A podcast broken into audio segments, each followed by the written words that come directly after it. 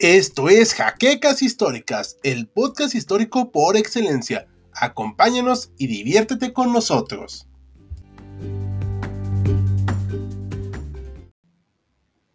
Muy buenas noches, historiadores. ¿Cómo están todos? Muchas gracias por acompañarnos. Hoy estamos en un nuevo live y va a ser un poquito distinto porque vamos a hablar de un tema muy actual. Nos acompaña ahora sí prácticamente todo el grupo de HC Historia Contemporánea. Estamos aquí viendo a Maximiliano, aquí está aquí a mi lado. Ahorita un momentito comparto imagen, no se preocupen. Ah, regresa Roberto por fin de Auslander eh, con nosotros, que salió ya de sus escondite, no lo teníamos secuestrado. Es Saúl Jaimes, que está con nosotros, como ha estado desde los últimos meses, bueno, las últimas semanas. Y el doctor Mariano García, que casi cada transmisión está aquí con nosotros. Ya nos falta Omar, una detective, para tener a toda la peña aquí. Y pues hoy vamos a hablar del tema acerca de la, pues del conflicto que traen Rusia-Ucrania, pero desde una perspectiva muy histórica. Así que saluden chicos, vamos a empezar. Buenas noches. Bienvenidos, buenas noches. Hola, hola a todos. Muy buenas noches. Muy buenas noches. Bueno, pues ahora sí que ya tenemos aquí el regreso de Auslander, que siempre preguntan por él. Y vamos a empezar con este tema de Ucrania. Y pues me gustaría empezar con pues no sé si podríamos hablar con Maximiliano acerca de, de dónde este, vienen estas personas que se llaman ucranianas y rusas, o no sé, ¿tienes algún dato al respecto? Claro que sí, como muchas otras cosas en cuanto a los orígenes europeos, nos tenemos que remontar a la Edad Media. Alrededor del siglo X, no, no les puedo dar una fecha exacta porque es un proceso bastante largo, bastante interesante, y pues vamos a ver que los pobladores originales de esa región son los que conocemos hoy en día como eslavos eslavos, que en el dialecto escandinavo antiguo sí tiene una relación con esclavo, porque los vikingos iban hacia esa zona, esclavizaban a la gente, saqueaban, mataban y todo tipo de cosas, ¿no? Y bueno, los eslavos como tal eran tribus nómadas o seminómadas, politeístas, que viajaban de un lado a otro. En el siglo X tienen contacto con gente de Constantinopla, específicamente con San Cirilo, y va a ser San Cirilo junto con su hermano Metodio quien los va a evangelizar. Y para esta evangelización van a ver, van a contactar a estas tribus seminómadas y van a fundar pequeños establecimientos donde ya se pueden quedar más tiempo. Van a atender a los débiles, a quienes no pueden seguir el paso a los más fuertes, y poco a poco así les van a dar pues de comer, van a atender a los enfermos, van a crear pequeñas comunidades, y poco a poco los van a ir cristianizando y fundando una nueva sociedad. Ahí va a surgir ya lo que sería Kiev, que es una de las primeras ciudades que se fundan en esa zona, y que de hecho va a ser, los rusos vienen de Kiev y no los ucranianos de Rusia, como podríamos pensar en algún momento. Vamos a ver que también van a tener mucho contacto y de hecho van a, va a haber mestizaje con las tribus escandinavas, o con los invasores vikingos, por llamarlos de esa manera. Entonces va, va, a haber un comercio muy importante con Constantinopla, va a haber contacto poco, pero va a haber con Occidente. Y como decíamos en el en vivo pasado, la gente de allá de Rusia, de lo que sería Kiev también, se sienten herederos del, Imperio Romano por Constantinopla, que una vez que cae, la dinastía huye hacia esa zona. Entonces vemos que tienen una occidentalización bastante importante, tienen su propio alfabeto creado por San Cirilo y pues tienen básicamente toda la cultura eh, oriental. Vamos a ver muchísimo arte ortodoxo por allá, Vamos a ver contacto con Constantinopla, con iglesias como la de Grecia, como la de Ucrania, como la de Rumania. Y pues creo que hasta aquí llega la parte medieval. No sé si quieran agregar o preguntar algo hasta aquí. Eh, sí, una, una, pregunta acá. Este, entonces, los eslavos, o sea, tienen un origen en común, pero no necesariamente todos son iguales. Exactamente, así es. O sea, es más o menos, digo, haciendo una comparación ahorita un poquito anacrónica, como los serbios, los croatas, o sea, son parecidos, pero no son exactamente iguales. Exactamente.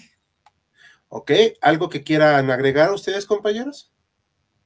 Pues no, yo lo único, yo lo único que quisiera compartir es algo brincándonos de la parte medieval un poquito a la parte actual. El eh, que hay dos vectores que se han estado analizando en, esta, en este conflicto. Uno es la situación histórica de Ucrania. Se ha visto mucho en los periódicos de que dicen es que Ucrania es de Rusia. Crimea siempre fue de Rusia. Y ahí, independientemente de que hay argumentos a favor y en contra, En 1919, bajo el dominio ya del, del, del régimen soviético, se crea la República Popular Ucraniana, que va a ser parte de la Unión de Repúblicas Soviéticas Socialistas, con este experimento que se dio en esa época, lo cual sí podemos decir, bueno, sí en su momento fue parte de Rusia o de la URSS, pero por otro lado, no es el argumento vital para poder decir un país tiene que seguir siendo parte de otro. ¿Por qué? Porque los países y las sociedades evolucionan y llega un momento en que dicen, ya no quiero ser parte de tal. Ya sé que históricamente siempre he sido parte de tal, pero ya hoy, por hoy, no queremos ser parte de tal país. creo que pues tienen el derecho de hacerlo. No dudo que les afecte a las otras partes, pero ahí pasa una, una comparación muy, muy paternalista, muy ñoña. Es el caso de, de un adolescente que crece, se convierte en adulto y les dice a sus papás, pues ya no quiero vivir contigo. Es más, solamente no quiero vivir contigo, no comparto ni tus ideales ni tus creencias. Claro. Y tiene todo el derecho de hacerlo. Sí. sí. Y la parte otra, el otro vector, es la parte estratégica. La parte estratégica es, en el caso de Ucrania, Crimea.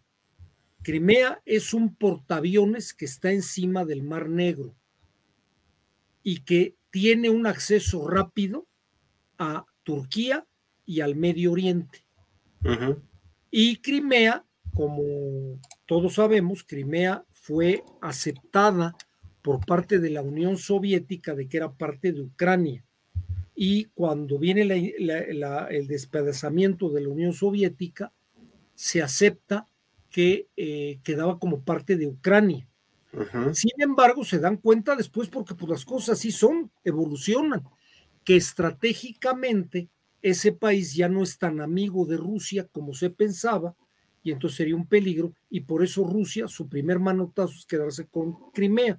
Ven, antes de adelantarnos tanto que vamos para allá, me gustaría complementar algo, si me permites, Mariano. Sí, claro. Eh, bueno, aquí está lo que era el territorio de la República Popular de Ucrania, que era un país independiente y luchó por su independencia y la perdió, o sea, perdió esa guerra. Por ejemplo, Polonia pudo independizarse, ¿no? Que de hecho tenemos un video en HC de eso. Ucrania fracasó y por eso fue absorbida por la Unión Soviética como una república socialista, ¿no? O sea. ¿De qué año estamos hablando más o menos? 1922. Pero entre 1917, 18 al 22, Ucrania fue un país independiente y lucharon con todo lo que pudieron por esa independencia. O sea, no estoy inventándomelo. Ellos no se sentían rusos y pues no tenían ninguna razón para quedarse en ese lugar. O sea, lucharon, perdieron, pero pues ahí está. Y lo de Crimea, que sí es cierto que es un punto estratégico, ha sido siempre un punto de conflicto en esa zona. No sé si este, quieras comentar algo, eso al respecto. No, sobre, sobre el particular, sí, es muy cierto lo que comentas, que en Crimea no es la primera vez que hay, un, que hay conflictos como gran escala. De hecho, en el siglo XIX, quizá la, la, guerra más importante de todo el siglo XIX en términos de, la cantidad de, de, entidades que participaron fue precisamente la guerra de Crimea por el control de esta península. ¿no? Perdón, desactivé el micrófono. Ahorita vamos a dar eh, paso a las preguntas y saludos. Nada más comentar que aquí está el mapita de la guerra de Crimea, que no fue solo en Crimea, pero fue el punto más importante. Y aquí está la zona. O sea, como dice el doctor Mariano, es un punto estratégico. O sea, si lo vemos aquí, que estoy moviendo el mouse para que lo vea la gente, aquí es para pasar a este lado, o sea, hacia pues el Mediterráneo. Así es. Claro y no se congela, aparte, es otra cosa muy importante. No, sí es en serio, o sea, sí. No, sí, muy relevante. Sí, o sea, se oye muy raro, muy ñoño, pero es muy relevante. Algo que también, esto es un anuncio, digamos, parroquial de parte de todo el equipo HC, no estamos tomando una postura ni a favor ni en contra y no vamos a dar pie a esa discusión eh, ni prorrusa ni pro-ucraniana ahorita en el en vivo. Vamos a hablar de los aspectos históricos que llevaron a este conflicto.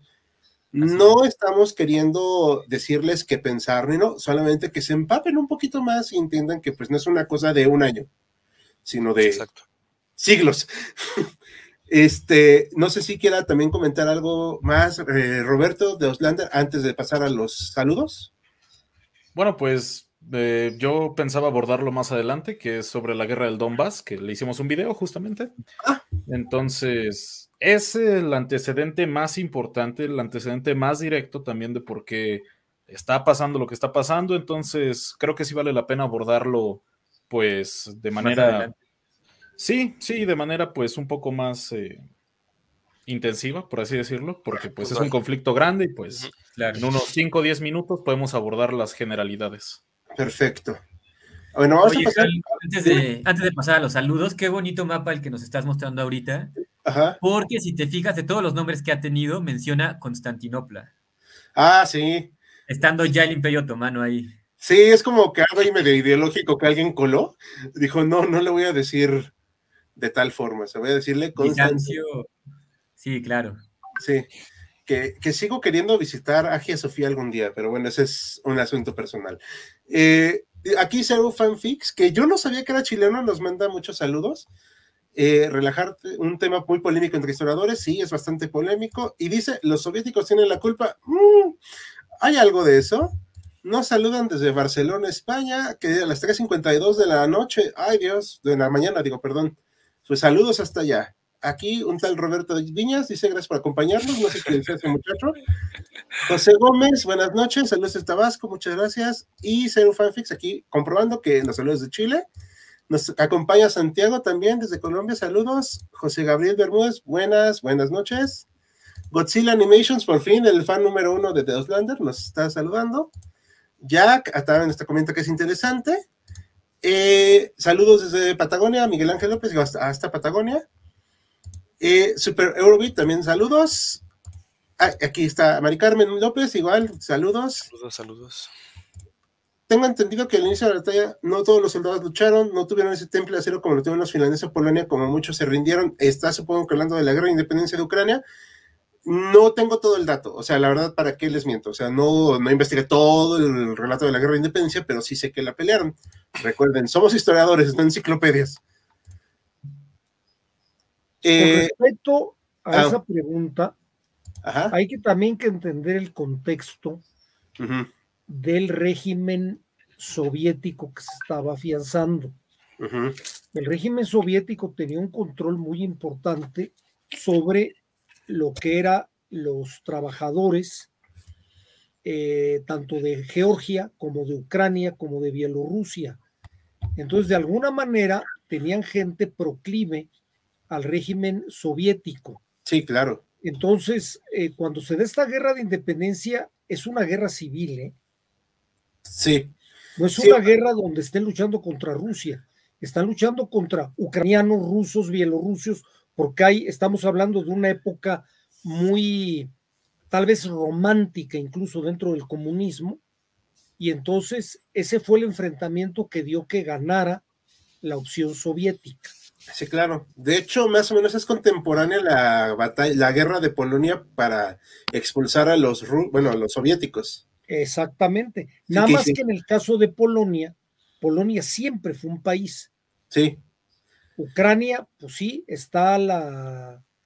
Eh, realmente la creación de Ucrania como país es, como tú decías, en 1900, entre 1918 y 1922. Sí, aunque eso no quiere decir que no tuvieran un sentimiento de nación no lo dudo. Sí. O regional, ¿no? Lo que podríamos hablar de la patria chica, pero, pero no, no, no se había marcado. No. Antes. Aunque bueno, hubo muchas cosas que pues más adelante abordaremos. Eh, rápidamente, otros saludos para que no se quede de ahí fuera. El afroprusiano, muchos saludos. Eh, Arcampitalista, nos dice maestros. Eh, pues bueno, no, muchas gracias. Se agradecen las flores. Green Ferry, no sé, creo que el problema viene de la Rus de Kiev, en parte. Dice al capitalista, fue consecuencia en parte culpa de Stalin y la rusificación mm, va por ahí también. Saludos a Jean Jaime, saludos de México, que creo que es nuestro Patreon. Habría que, ahí, luego le mandamos un correo para hablar con esta persona. Saludos a, hasta Chile, a Jaime Burgos. Y aquí hay una pregunta de rápido. Tengo una pregunta de José Gabriel Bermúdez, perdón. ¿Es que Rusia necesita de la energía nuclear de Ucrania o Rusia no necesita de esta energía? Ah, es una pregunta que me parece muy compleja. Y no sé si tengo el bagaje suficiente para responderla bien. ¿Me, Dime, Yo tengo algo a nivel, a nivel, pues, periodístico. No tengo mayor elemento. Aparentemente, eh, sí tiene muchos recursos, específicamente de uranio para la cuestión nuclear, pero nada más. O sea, el, el punto de Ucrania incluso se habla del gas, del petróleo, y no lo tiene, o sea, o tiene no cantidades fuertes, lo que es un camino para que los gasoductos rusos lleguen a Europa. Sí, de hecho, eh, dato curioso así también da esto que dices a nivel periodístico. Ahorita Ucrania está financiándose porque pasa el gas por su país. Así es. Y ahorita pues están aprovechando de eso. Digo, ¿quién los puede culpar? Claro. La verdad.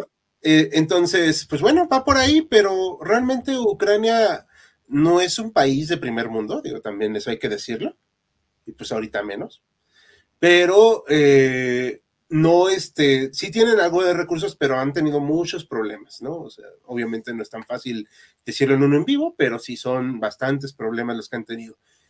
Ahora sí, vamos a hablar, entonces ya pasó este, estos saludos, vamos a pasar al tema en el siglo XIX. A ver, Vamos a dar un contexto antes de darle la palabra a Saúl, me gustaría comentarlo. El siglo XIX, ya ven que hablamos hace poco del Congreso de Viena. Todos quedan más o menos como amiguitos, más o menos, digo, tampoco, es para siempre. Pero Rusia, el imperio ruso se quiere expandir y pues ahí está el imperio otomano que con problemas existe todavía. Y eh, Crimea ya era de ellos desde el siglo XVIII. Y pues este, buscan, tienen una rencilla ahí por algo tan trivial como conflictos religiosos, que no debería de haber sido algo más que una nota diplomática. Y se alían Inglaterra y Francia para combatir con Rusia del lado otomano para que no se expanda más Rusia. No sé si estoy este, resumiéndolo ahorita bien, eso. Sí, sí, va bien, bien. Adelante, Pero, pero ¿por qué atacan aquí esta parte de Crimea? A ver, platícanos. ¿Y por qué es tan importante? Es, bueno, geográficamente es, ya lo, ves en el, en el, mapa, geográficamente es importantísima porque es el, eh, el paso entre los dos en continentes, ¿no?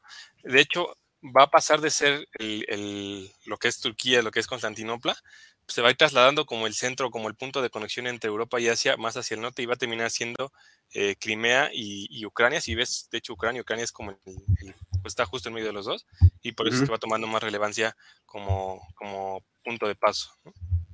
Claro. ¿Y pues esta guerra tuvo alguna consecuencia real, por ejemplo, para Rusia?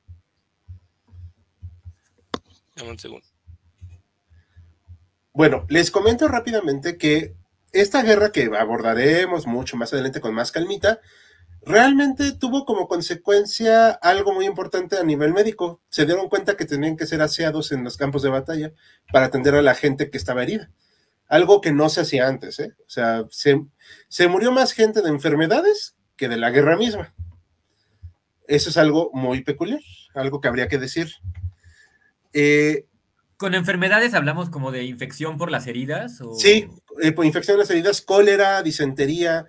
De hecho, aquí eh, cobra mucha importancia esta Florencia Nightingale, espero haberlo pronunciado bien, este, la cual instruye cómo ser enfermera a las personas que la acompañan, a todas las enfermeras, y hace tratados acerca de la limpieza, el aseo, el, este, el, eh, tener desagüe. O sea, hace todo esto en la guerra de Crimea porque se mueren diariamente más de mil personas así de infecciones. O sea, lo cual era una barbaridad en el siglo XIX. O sea, si hoy nos parece muy grave, en ese momento en una guerra, pues era algo muy trágico. Exacto. Bueno, no sé si quieran comentar algo más o quieran complementar algo más. bueno, yo creo, yo creo que la, guerra de Crimea, esta famosa guerra de Crimea, es un manotazo de Inglaterra y Francia en un sueño de amaciato de dos países que acababan de estar en un siglo completo de guerra para mantener el equilibrio que dejó el, el tú lo mencionaste ahorita, los acuerdos de, Viena. Sí, claro. Y entonces, eh, al Rusia y el, y el imperio turco, el imperio otomano, quieren replantear esta situación, pues dejaba, dejaba un poquito eh, fuera de la jugada a los ingleses, sobre todo a los ingleses, dentro del control del Mar Negro, que para ellos también era importante. Sí, claro, por las rutas comerciales. Eh, Esaú, ¿quieres comentar algo más? Sí, perdón, hace rato se me atoró un poco el, tema. Nada más, o sea, para resumir lo que pasa en la guerra de Crimea, eh, lo mencionabas tú bien ahí como un crecimiento de la influencia rusa y es detenida en este, en este punto por las potencias eh, aliadas. Y bueno, históricamente Rusia pierde la guerra de Crimea y se tiene, digamos, su influencia en, en, Europa. Y una de las cosas que suceden es precisamente que se llega como al acuerdo de tener neutralidad en esta zona. todos los países llegan al acuerdo de tener neutralidad en esta zona y eso, y eso a, la, larga va a generar también más, más eh, conflictos de los que solucionan. Sí, eh, de hecho, y como dato muy curioso aquí, esta parte de aquí, los principados del Danubio o danubianos, eran lo que es más o menos hoy Rumania y, Bulgaria, ¿no? O sea, hay algo, todavía, no están al 100% formados, pero pues por ahí están. Estos se mantienen todavía como parte del Imperio Otomano, pero es un golpe ya muy mortal al Imperio Otomano porque queda como pues sí, ya lo había dicho el zar, Alejandro creo que es segundo, si me equivoco, corríjanme, que ya era el enfermo de Europa, el Imperio Otomano, o sea, ya se estaban desmembrando y lo que querían hacer tanto los británicos como los franceses era que se descompusiera poco a poco de manera como controlada, porque iba a quedar un boquete de poder muy grande.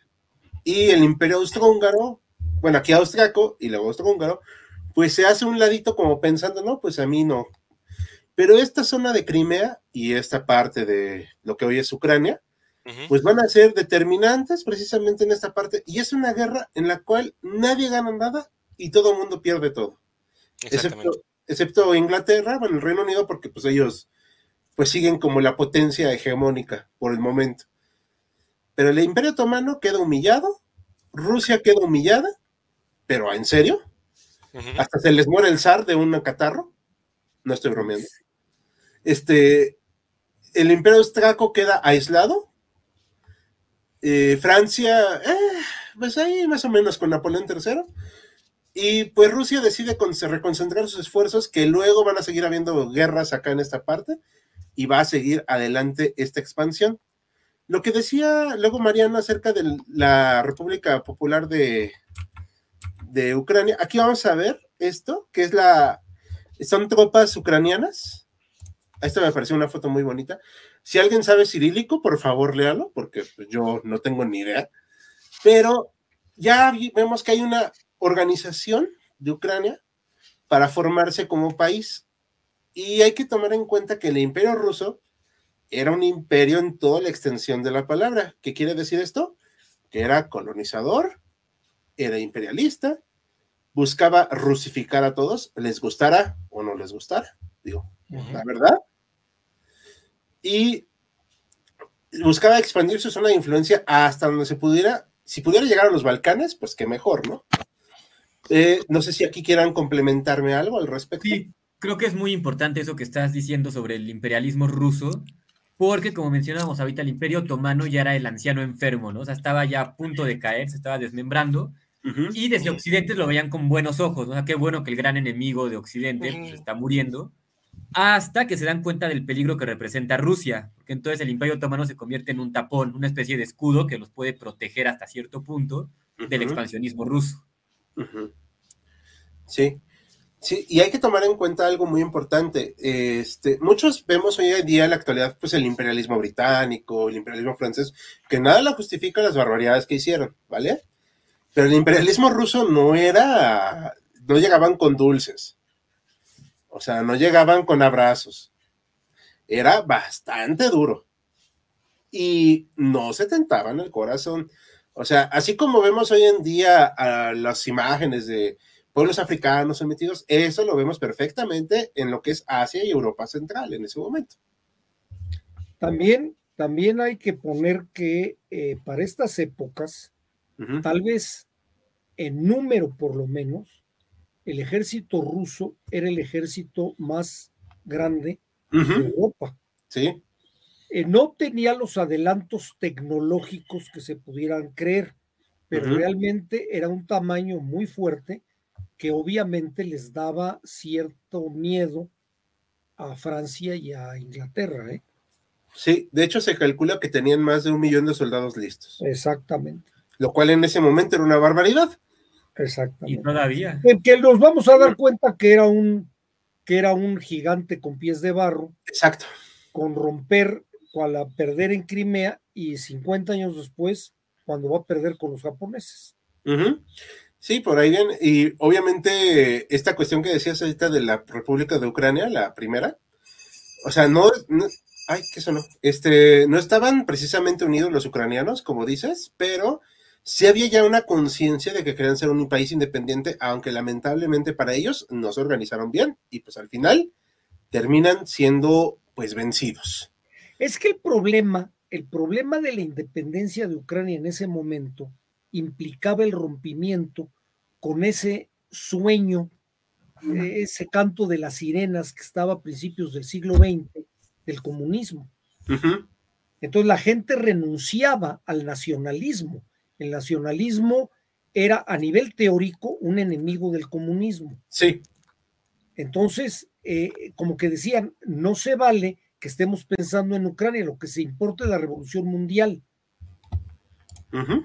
Eso va a minimizar un poquito los intentos de, Ucrania por convertirse en un país independiente, que seguramente sí hubiera sido muy criticado por muchas de estas corrientes comunistas dentro y fuera de Ucrania por convertirse en un eh, agente del capitalismo mundial, ¿no?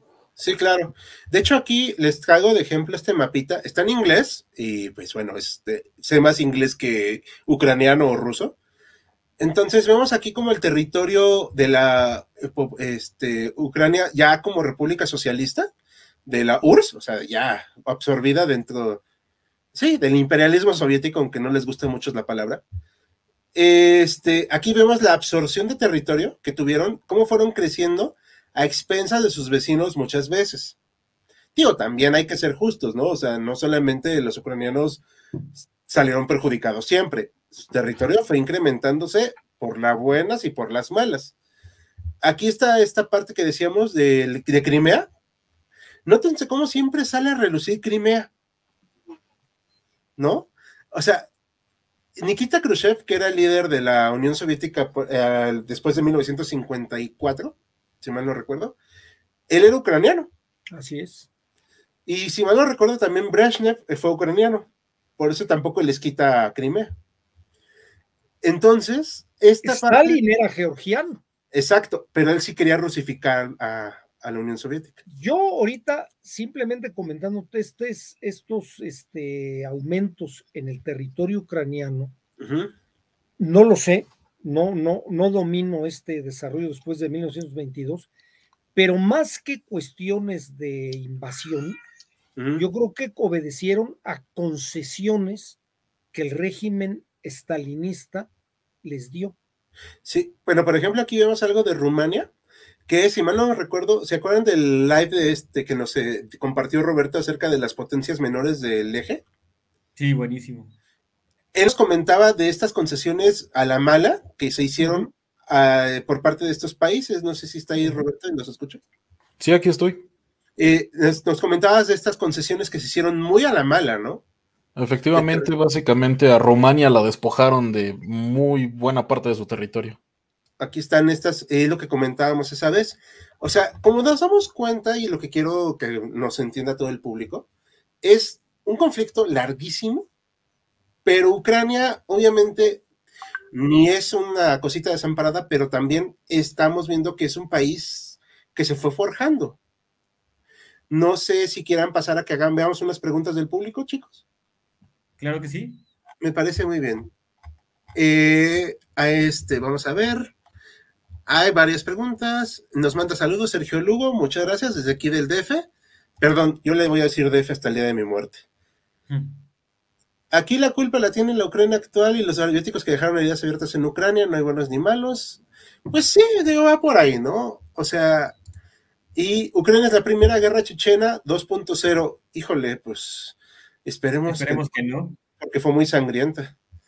Aunque si son ciertas las cifras de bajas rusas, eh, es muy preocupante para el ejército ruso. Ucrania ha sido una autopista para las invasiones desde Oriente hacia Europa desde tiempos antiguos. Tenemos de ejemplo los unos, los mongoles. ¿Sí es cierto esto? ¿Nos comenta Santiago Ordóñez? Sí, tengo entendido que sí. O sea, no sé qué tantos sí o qué tantos no, pero por supuesto que es una conexión entre Oriente y Occidente. Ok, perfecto. Nos manda saludo Bruno Alejandro Fernández. Buenos saludos. Santiago nos comenta que era un puesto comercial de los genoveses en la Edad Media. De hecho, desde aquí dicen que se propagó la peste negra. Ahí sí no sé. La verdad no lo sabía, pero es un dato muy interesante y vale la pena investigar más.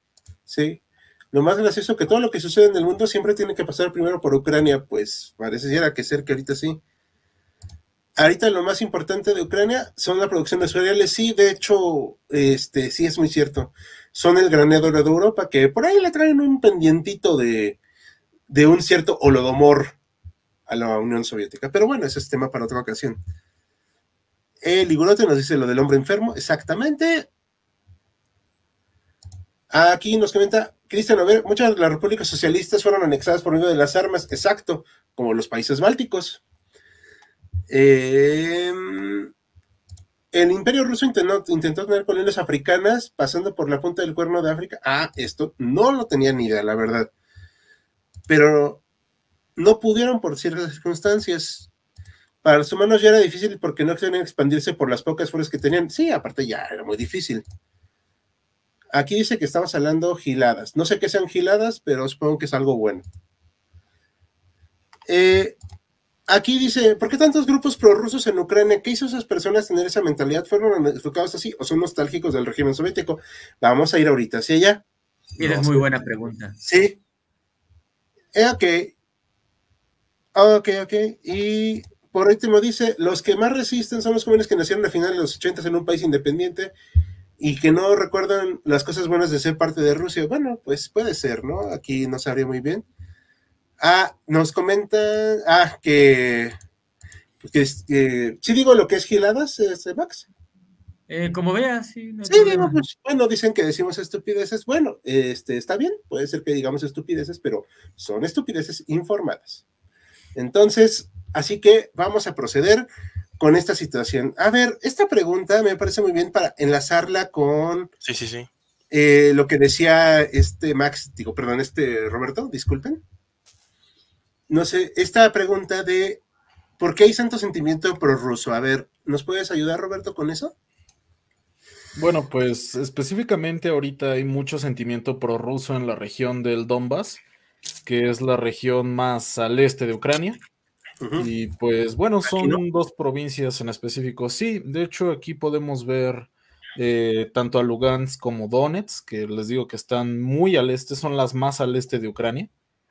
Y pues bueno, ahí ya de por sí había problemas desde el 2014, cuando empezó pues la revolución ucraniana, que conocemos a día de hoy como la Euromaidán. Y pues bueno, ¿en qué consistió el Euromaidan? Básicamente fue el acercamiento del, del, país eslavo hacia la Unión Europea. Ellos lo que buscaban era formar parte ya dentro de la Unión Europea y su presidente no estaba tan de acuerdo. Estaba haciendo muchos malabares para tratar de mantener un control entre si, si estaban dentro del bando ruso, si estaban dentro de la Unión Europea pero la gente en sí, los ciudadanos, la, el grueso de los ciudadanos ucranianos, pues ya querían entrar de lleno a la Unión Europea. Hubo un tratado em, de libre comercio con la Unión Europea, se firmó en el, bueno, se empezaron a poner de acuerdo en el 2012, estaba programado para firmarse en el 2014, pero ese tratado el presidente mismo lo echó para atrás y ahí es cuando empezó esta serie de revueltas que terminó con el presidente desapareciéndose durante una semana y volviendo a aparecer hasta una semana después en Rusia, ya escondiéndose del ojo público. ¿Por qué? Pues porque había ganado mucha impopularidad gracias a, hacerse para atrás con este acuerdo. Y pues bueno, posteriormente, mucha gente en Ucrania, eso sí hay que reconocer, hay mucha gente que es de descendencia rusa. Alrededor, pues, de las provincias del este, de la mitad de las provincias del este, al menos el 60 o 70% incluso, son de descendencia rusa, y pues también un gran porcentaje de estas provincias hablan ruso. Posteriormente del Euromaidán, el gobierno en turno lo que intentó hacer fue quitar al ruso como una lengua cooficial, que pues bueno, había sido establecida una ley de lenguas cooficiales y en una región se hablaba más del 10% de determinada lengua, pues pasaría a ser una lengua cooficial. Intentaron desaparecerla y ese fue uno de los motivos por los cuales muchos descendientes directos de rusos pues se levantaron en armas, principalmente en el Donbass, como ya mencioné, las provincias de Lugansk y de Donetsk. En Kharkov se intentó, que está más al norte y es una importante región industrial, pero fue fueron sometidos muy rápidamente, tan solo en el primer mes del levantamiento, que fue en abril del 2014, si no mal recuerdo. Todo lo contrario con Ucrania, que en Ucrania, eh, perdón, en Crimea. En Crimea, pues ahí sí hay una amplia mayoría rusa, de hecho, Sebastopol era la ciudad ucraniana que más rusos tenía. El 90% de sus habitantes pues eran, se consideraban rusos o eran de descendencia rusa y hablaban ruso. Entonces, ese también fue uno de los motivos por los cuales Rusia anexió la península en el 2014. Ok, aquí hay un, este, esta imagen pongo los hombres de verde. No tiene que ver con Toy Story. Este, así se les nombró, ¿no? Sí, así se les nombró porque estos soldados, como podemos ver, traen el equipamiento de pieza a cabeza ruso, sin embargo no traen ningún distintivo. Digo, el más emblemático que todos podemos reconocer es el de la bandera del soldado en el hombro derecho. Ninguno trae una bandera, desde luego no traen la bandera rusa. ¿Por qué? Bueno, pues porque se dijo que pues ellos eran parte de los sublevados, ¿no? En Ucrania, pero la realidad es que traen el equipamiento ruso completo, van en vehículos rusos, portan armas rusas, y pues bueno, si si hace como un pato, si parece un pato, tiene un pico de pato, pues seguramente es un pato. Entonces, ese, es por lo cual nos podemos dar cuenta de que se trataba de soldados rusos. Y se envió una importante cantidad de los mismos. Sí, de hecho, aquí en el video que ya hicimos en HC en Sábado Bélico, comentamos esta situación. Eh, no podemos comentar, obviamente, todo lo que pasó en, ¿qué fue? 15 minutos, ¿no? Sí, efectivamente, 17, sí, y hasta eso y estuvo larguito, ¿eh? Y nos dejamos cosas en el tintero. Sí, o sea, es algo que han reclamado mucho en ese video, pero hay que entender también que, una, no podemos cubrir todo. Digo, lo siento, pero es un mini documental. Y dos, también tenemos que tratar de seguir ciertos lineamientos. Este, porque no somos, pues ahora sí que dueños de nuestro destino en este aspecto. Los hombres de verde acá es lo que comenta exactamente. También aquí hay algo que quiero yo comentar, si me permite, Roberto. Adelante. No, o sea, esto no estoy tomando una postura antirrusa ni pro-ucrania ni nada, pero pase lo que pase y digan lo que digan, esto se llama invasión. Y esto violenta el derecho internacional y violenta la soberanía de un país.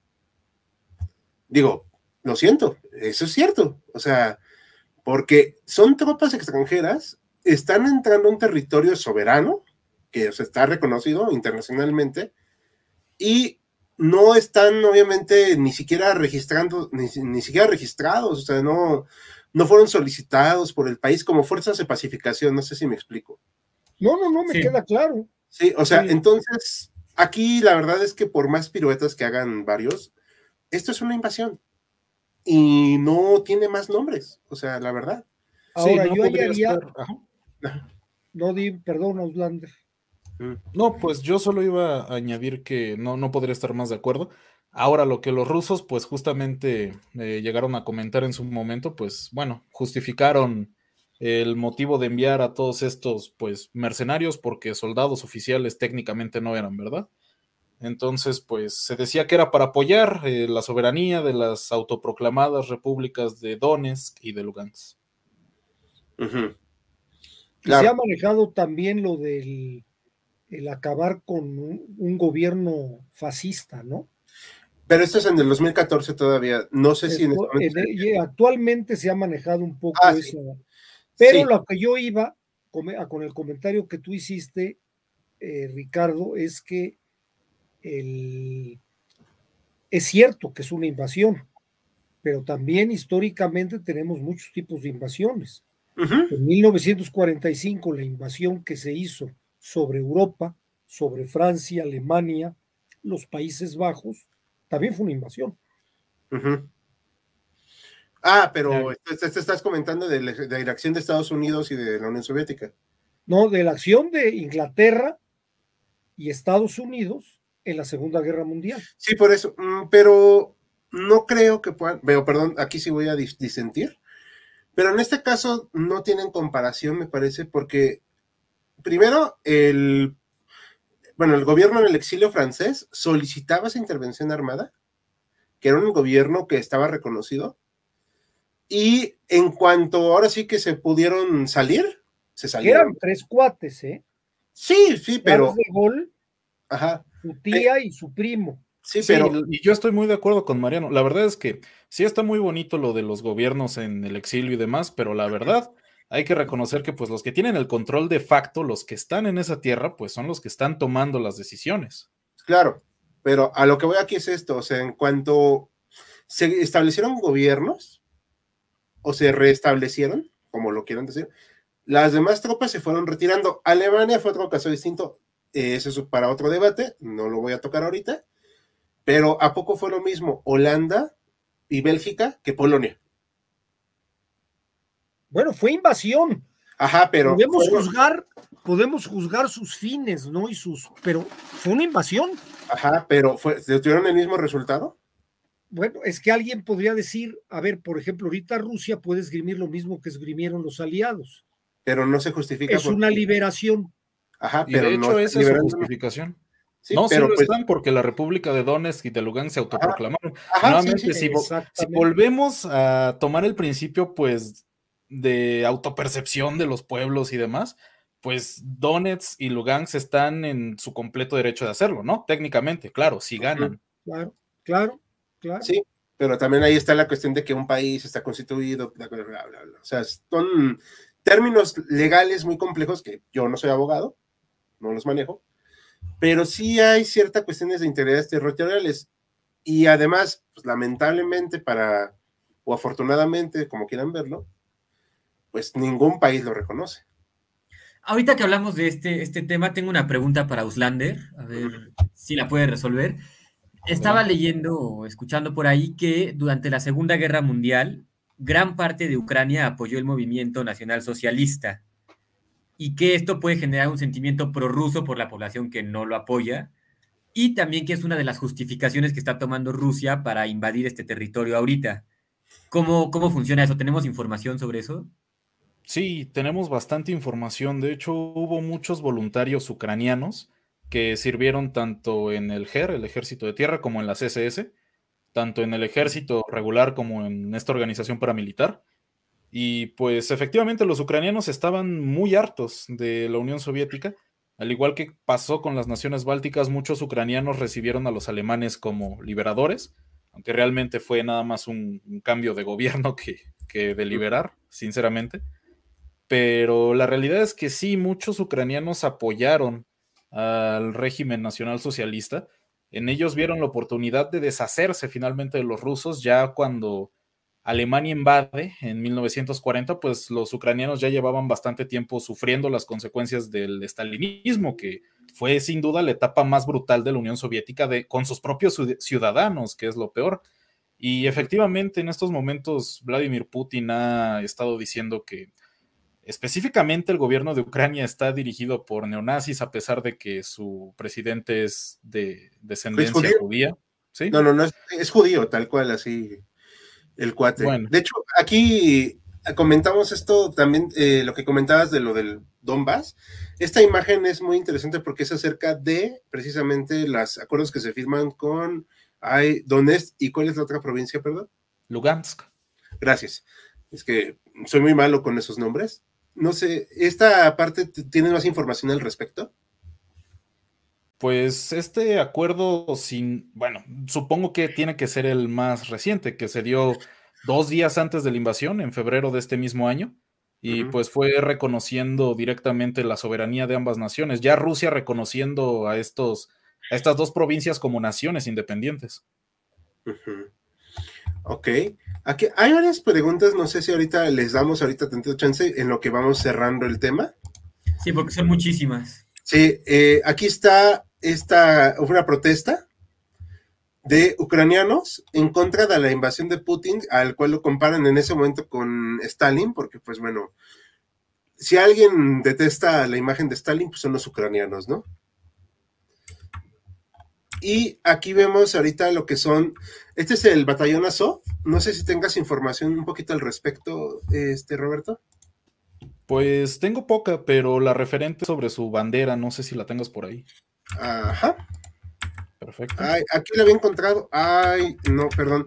Ahorita te la, te la pongo. Dime.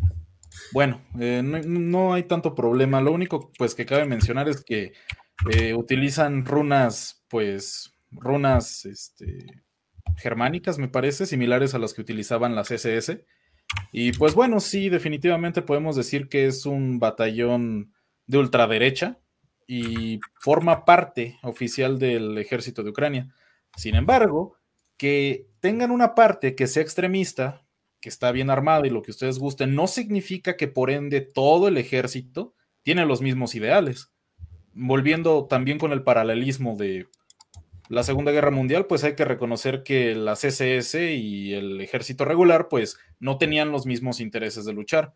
Unos eran mucho más abiertamente expansionistas y pues los otros simplemente cumplían con su trabajo de soldados. Aquí está.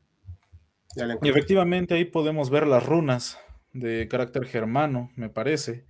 Y pues bueno, nuevamente hay que recordar que efectivamente Ucrania, pues bueno, una buena parte de su población sí apoyó a los alemanes durante la invasión, durante la Operación Barbarroja y pues lo que sucedió posteriormente. Pero también hay que recordar que es una minoría y siendo sinceros, toda Europa tiene sus, sus respectivas células neonazis incluso los países que fueron invadidos. Podemos ver neonazis en Polonia, podemos ver neonazis en Francia, podemos ver neonazis en Italia, podemos ver neonazis en, prácticamente todo, incluso en Rusia, que es lo más curioso. Hay incluso células neonazis en Rusia que pues llama bastante la atención. Sí. Eh, algo que quería complementar antes de darle la palabra a otro de los compañeros, una disculpa por meterme así. He estado leyendo un poco respecto a la Z que han puesto en la este, en los equipos, realmente no tenía una intención, pero ha pegado como propaganda dentro de Rusia. Eran más que nada para indicaciones de dónde iban a ir cada quien y se volvió como el símbolo del patriotismo ahorita de Rusia. Y no, del patriotismo de Rusia en la invasión. Este Z, este Z que estás poniendo aquí es en un tanque ruso. En una tanqueta, ¿no? Sería un blindado ruso. Ajá. Z es como se volvió como la como el, la propaganda más efectiva de Rusia para decir yo apoyo la invasión a Ucrania. No sé si me estoy explicando. no, yo Ricardo no, ¿eh? es un ruso que se ponga una Z y esa es su forma de decir que apoya esto. No sé si, parece ser que no fue intencional, pero pegó con la gente y pues bueno, ha provocado una serie de problemas ahorita en Europa porque ha habido varios pues rusos que están poniendo la Z en otros países y pues no está muy bien visto. No, sé si Sí, dime. Ah, bueno, yo quería comentar que esto no tiene que ver nada en sí con propaganda, al menos el, el propósito específico de estas letras son más respecto a la logística. Es para identificar de qué batallones vienen. Así como hay Z, pues hay otras letras. De hecho, otra vez con el paralelismo de la Segunda Guerra Mundial, en la operación Barbarroja para marcar los vehículos que eran del grupo de Heinz Guderian estaban marcadas con una G de Guderian. Y efectivamente, retomando lo de la propaganda, también ahí hay que, hay que reconocer que en Rusia no se está hablando de guerra y eso es algo que sí tenemos que tomarlo en cuenta para cuando lo estamos estudiando. Los rusos no lo están viendo como una guerra, tampoco se les está mostrando como una. Están diciendo que ellos están haciendo una operación especial en el Donbass, justamente pues aprovechando que recientemente reconocieron las repúblicas de Lugansk y Donetsk. Y curiosamente, tampoco se habla de los bombardeos que han efectuado sobre Kiev y otras ciudades importantes de Ucrania. Sí. En estos momentos, si uno ve la televisión rusa, no vas a encontrar en ningún momento que digan la palabra invasión o tan siquiera guerra. Sí, exactamente. Eh, no sé si quieran comentar algo más, compañeros. Sí, es un tema un poquito escabroso, quisquilloso y puede llegar a ser muy polémico, pero noté ahorita, Roberto, que nos menciona este grupo de ultraderecha en el ejército ucraniano como si fuera algo, y digo que puede ser, un, como si estuviera relacionado con este apoyo al, nazismo alemán que hubo en la Segunda Guerra Mundial. Y creo que tendemos a, vincular el, el nacionalsocialismo con un movimiento de derecha, cuando realmente y estrictamente hablando sería algo de ultraizquierda. No estoy totalmente de acuerdo. Sí, de hecho, Max, la verdad es que Max tiene mucha razón, más que nada por cómo funcionó la economía de la Alemania Nacional Socialista. Ellos, la verdad es que se expandieron a base, pues, de sus expansiones territoriales, no tanto por un buen manejo de la economía. Y pues sí, eran, llevaban una política monetaria bastante populista en ese aspecto. Pero la verdad es que a día de hoy, pues sí se suele identificar este tipo de grupos asociados que uno podría imaginarse similares pues con los nazis o los neonazis como algo de ultraderecha, pero sí, Max tiene total y completamente la razón en esto.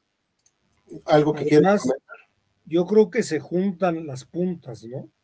Se están desdibujando las líneas que los separan, Yo no encuentro mucha diferencia entre el totalitarismo estalinista y el totalitarismo nazi. Bueno, uno se cargó más gente que el otro. Ahí el que quieran ponerle. bueno, pero los dos, los, ninguno está libre de pecado y los dos cometieron genocidios impresionantes. Entonces. Uno en Ucrania, por ejemplo. Yo a veces yo cambiaría más la palabra derecha o izquierda, dejándola para lo político y hablar de totalitarismo.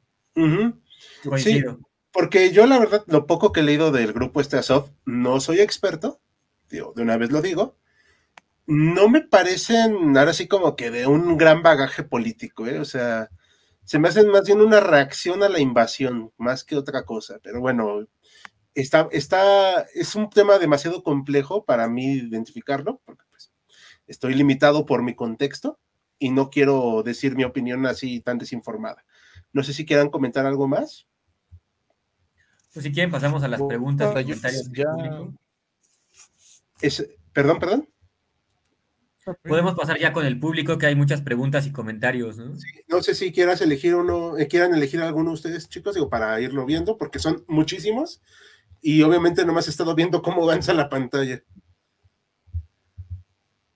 A ver, déjenme ver, porque están, están discutiendo por aquí y hay muchos comentarios.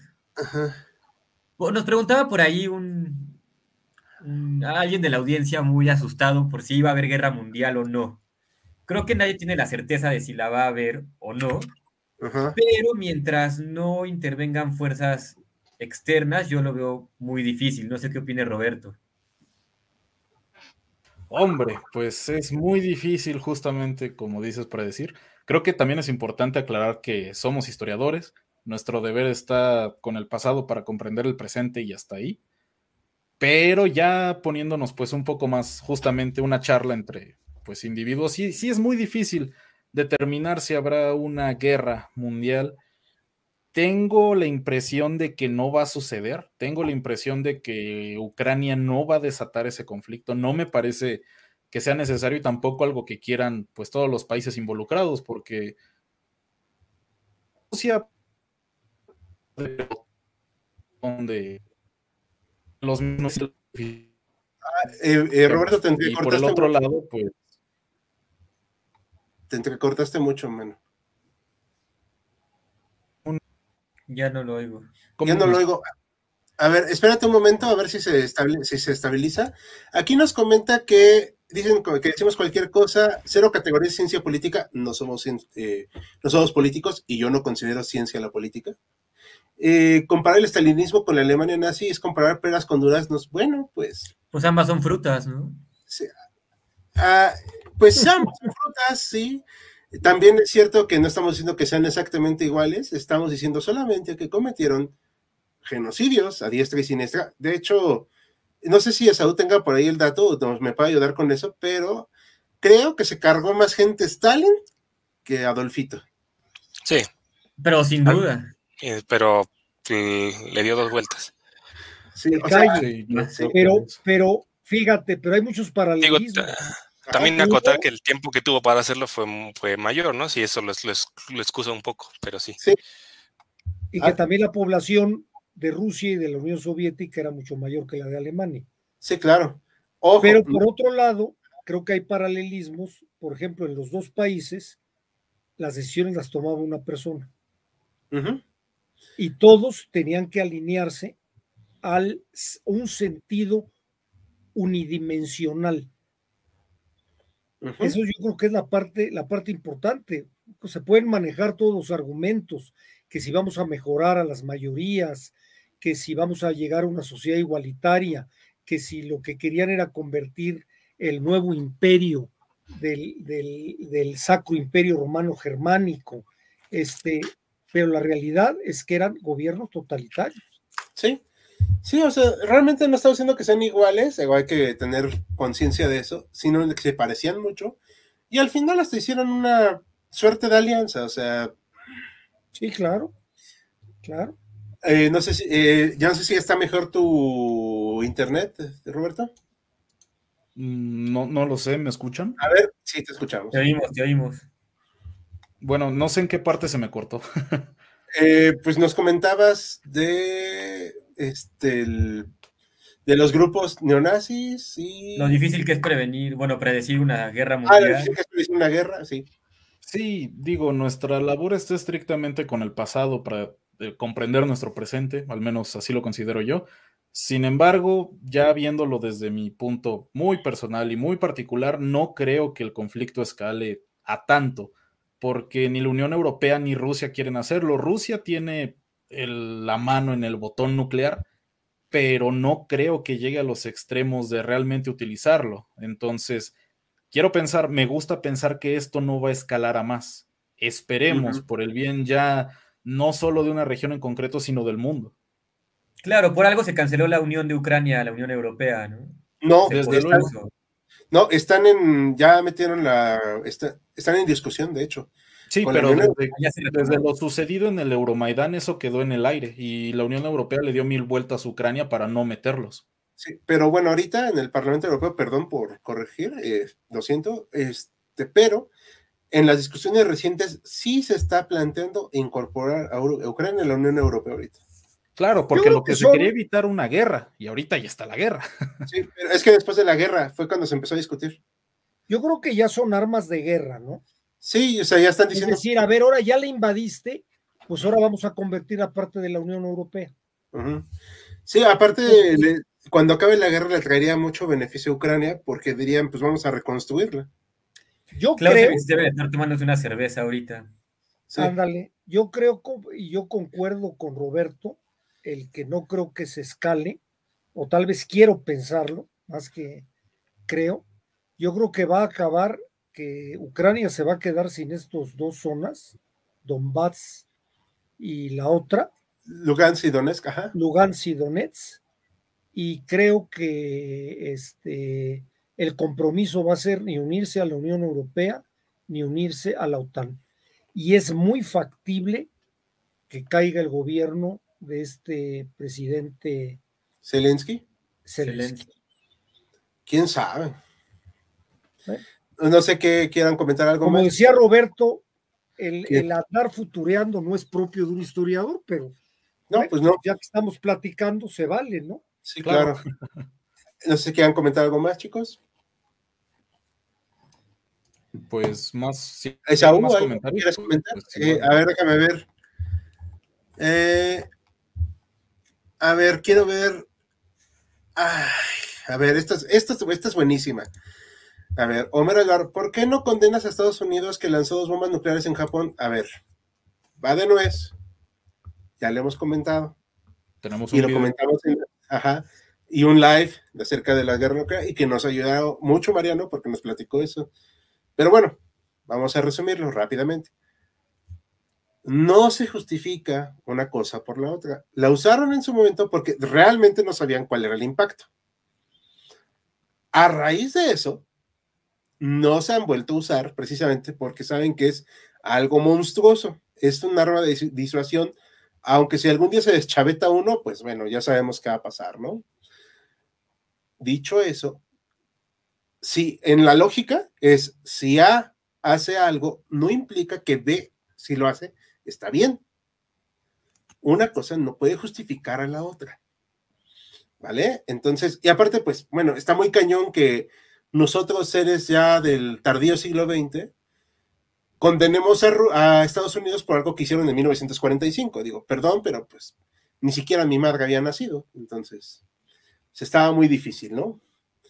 Pero bueno, ahorita no estamos así diciendo nada, solo diré, yo al menos de mi parte, que lamentablemente en esta guerra, pues los que sufrieron son las, las personas, los civiles, ya van millones de desplazados, miles de muertos, y según lo que he estado leyendo en notas periodísticas, yo, yo, ni siquiera son realmente los rusos étnicos los que van a la guerra, son las minorías dentro de Rusia, porque son las más pobres.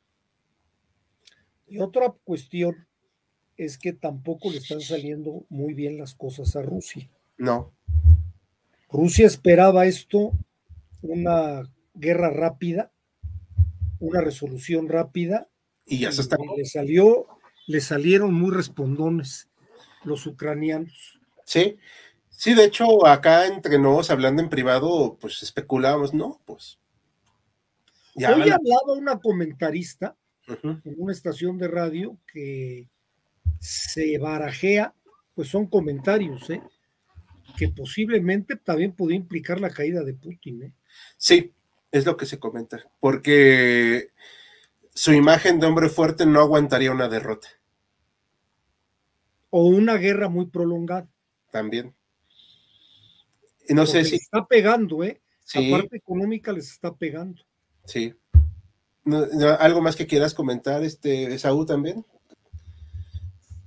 No, nada, nada. No sé si haya por ahí algún otro comentario que podamos rescatar para ya ir cerrando. Ah. A ver, escojan el último.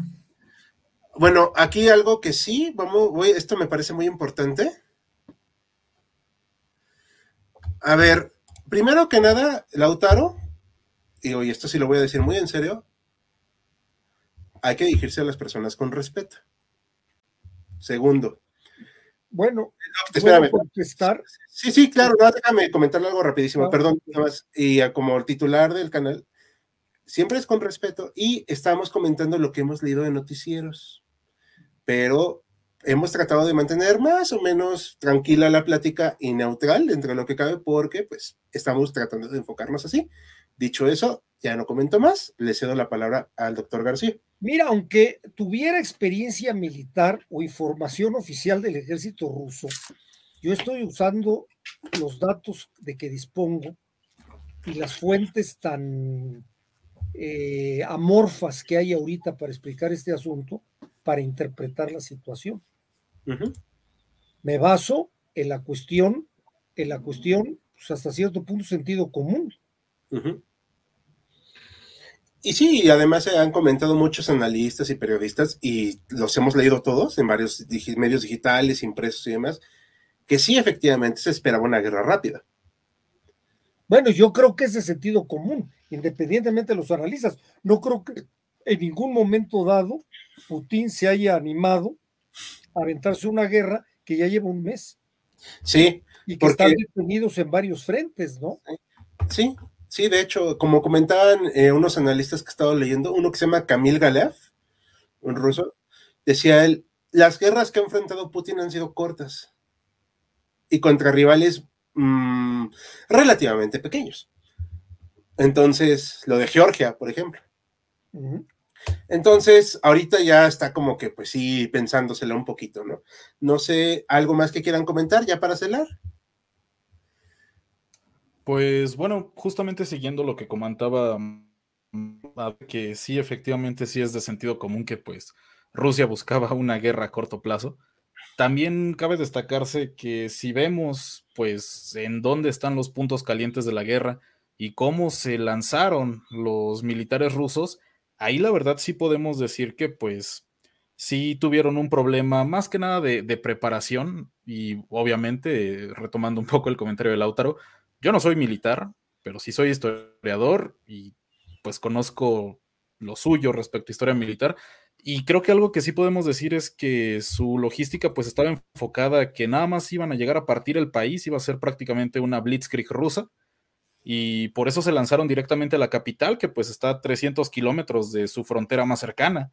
Entonces, la realidad es que sí hubo problemas, ah, hubo fallos estratégicos y eso creo que nadie lo puede negar porque pues Ucrania no es ni tan grande ni tan fuerte y sin embargo ya aguantó lo que está aguantando y sigue aguantando. Sí.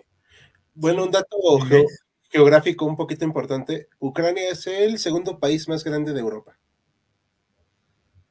sin embargo, ¿cuánto? Sí, sí, pero sin embargo, ¿cuánto es Europa territorialmente hablando? Ah, sí, claro. Bueno, pero pues eh, proporcionalmente hablando, ¿desde hace cuánto, por ejemplo, Rusia no salía a una guerra?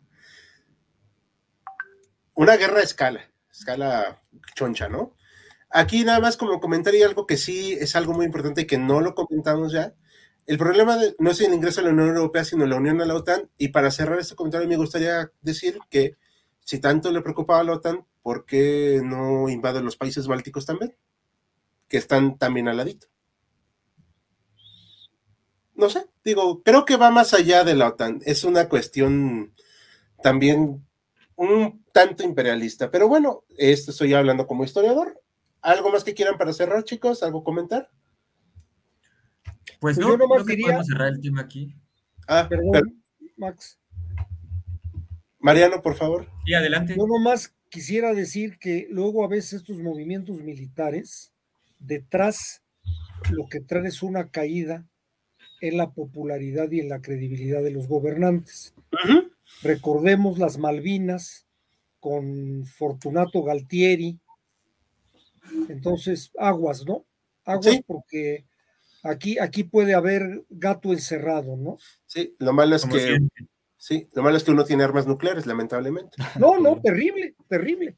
Pero puede ser que haya esto. Imagínate, a ver si lo vemos, ustedes imagínense que ahorita ya hubiera dominado la situación militar Putin después de cinco días de una guerra muy rápida y que se hubiera pacificado el asunto. Pues tal vez se hubiera quedado como el gran héroe que la nueva Rusia estaba esperando. Si no lo logra, quién sabe.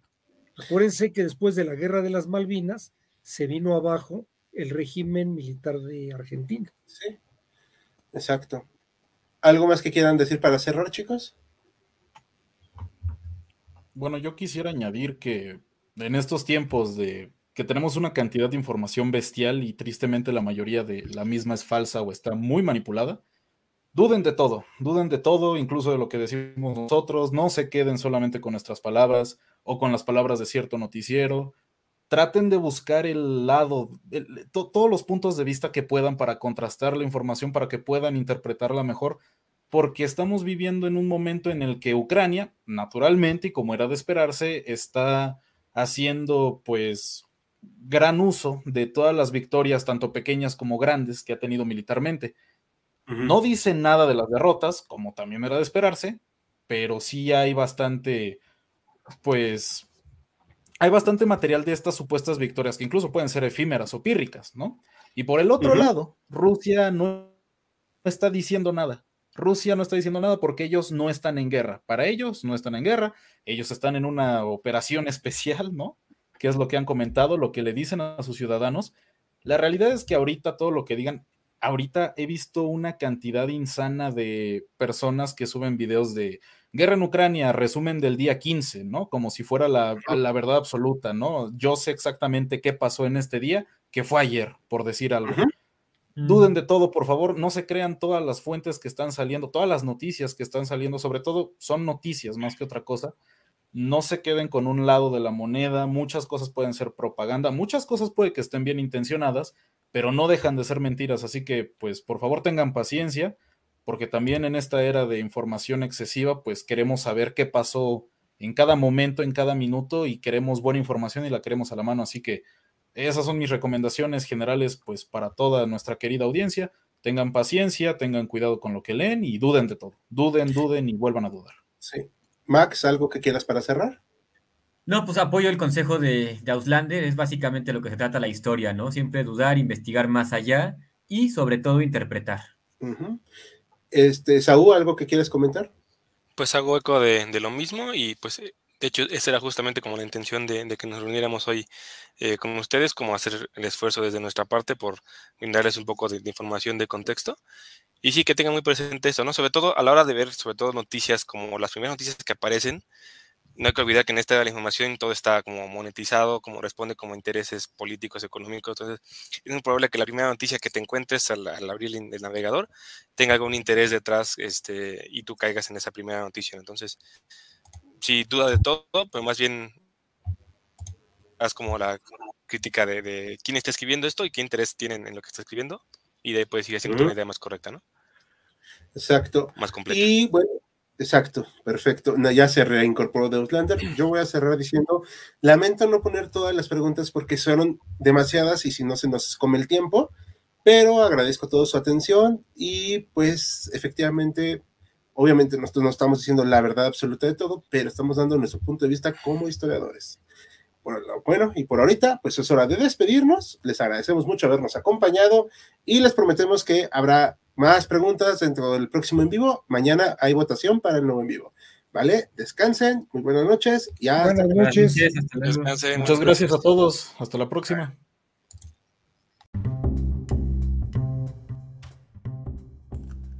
Gracias por habernos acompañado en Jaquecas Históricas, el podcast histórico por excelencia. Hasta la próxima.